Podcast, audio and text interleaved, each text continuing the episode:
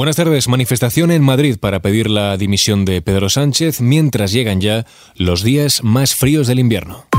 ISFM Noticias con Jorge Quiroga.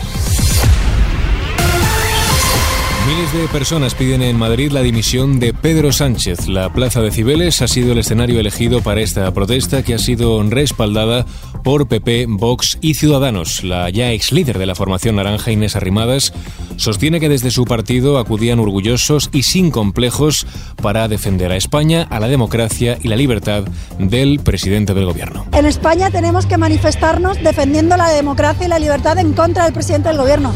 Eso es una muestra de la peligrosidad de Sánchez y de su gobierno. Y por eso, con mucho orgullo, con la cabeza bien alta, gente muy diversa, hoy estamos en la calle, como estaremos en las próximas urnas, para que salga Sánchez del gobierno y vuelva a entrar la democracia y la libertad en nuestro país. Según los convocantes, a esta manifestación han acudido más de 500.000 personas y según la delegación del gobierno, un total de 31.000.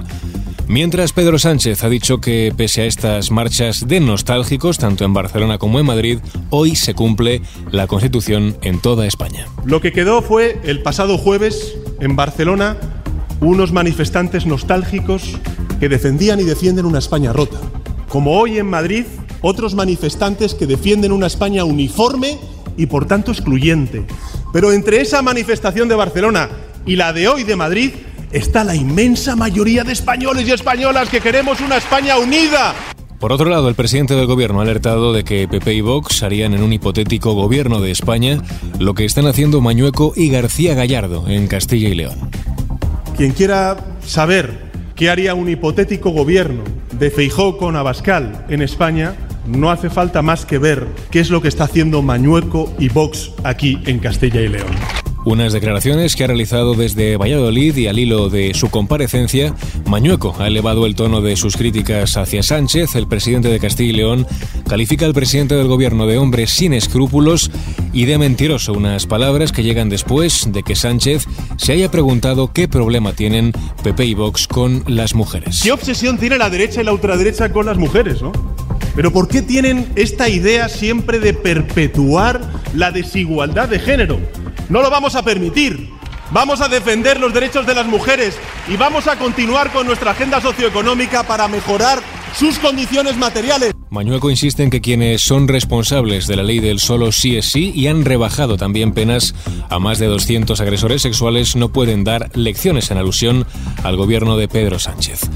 Por otro lado, Yone Belarra pide el tope a la cesta de la compra. La secretaria general de Podemos considera indecente que las grandes empresas de distribución y sus propietarios se lucren por la crisis derivada de la guerra de Ucrania. Es indecente que las grandes empresas de la distribución en España, que los supermercados como Mercadona o como Carrefour se estén haciendo de oro a costa de la crisis económica derivada de la guerra de Ucrania.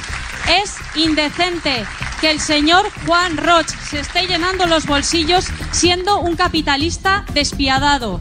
Y hay que decirlo claro, son capitalistas despiadados.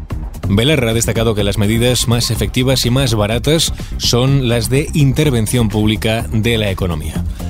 Seguimos con otros temas. El precio de la luz bajará mañana un 38%. De acuerdo con los resultados de la subasta realizada en el mercado mayorista, el valor caerá hasta los 37,7 euros el megavatio hora.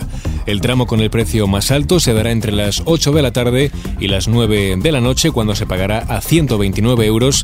El más bajo entre las 6 y las 7 de la mañana será de 11 euros el megavatio hora.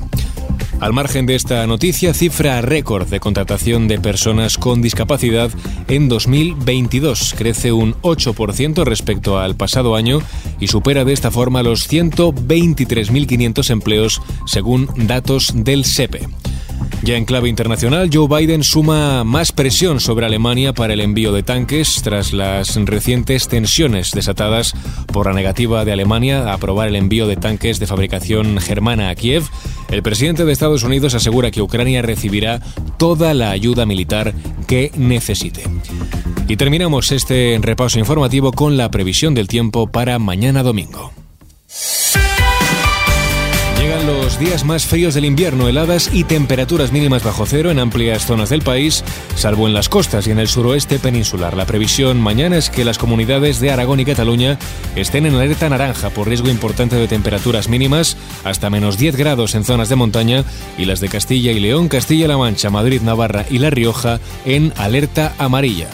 Así, con la previsión del tiempo, ponemos punto final a este repaso informativo. Gustavo Luna estuvo a cargo del control de sonido. Ya sabes, la información continúa en los boletines de XFM.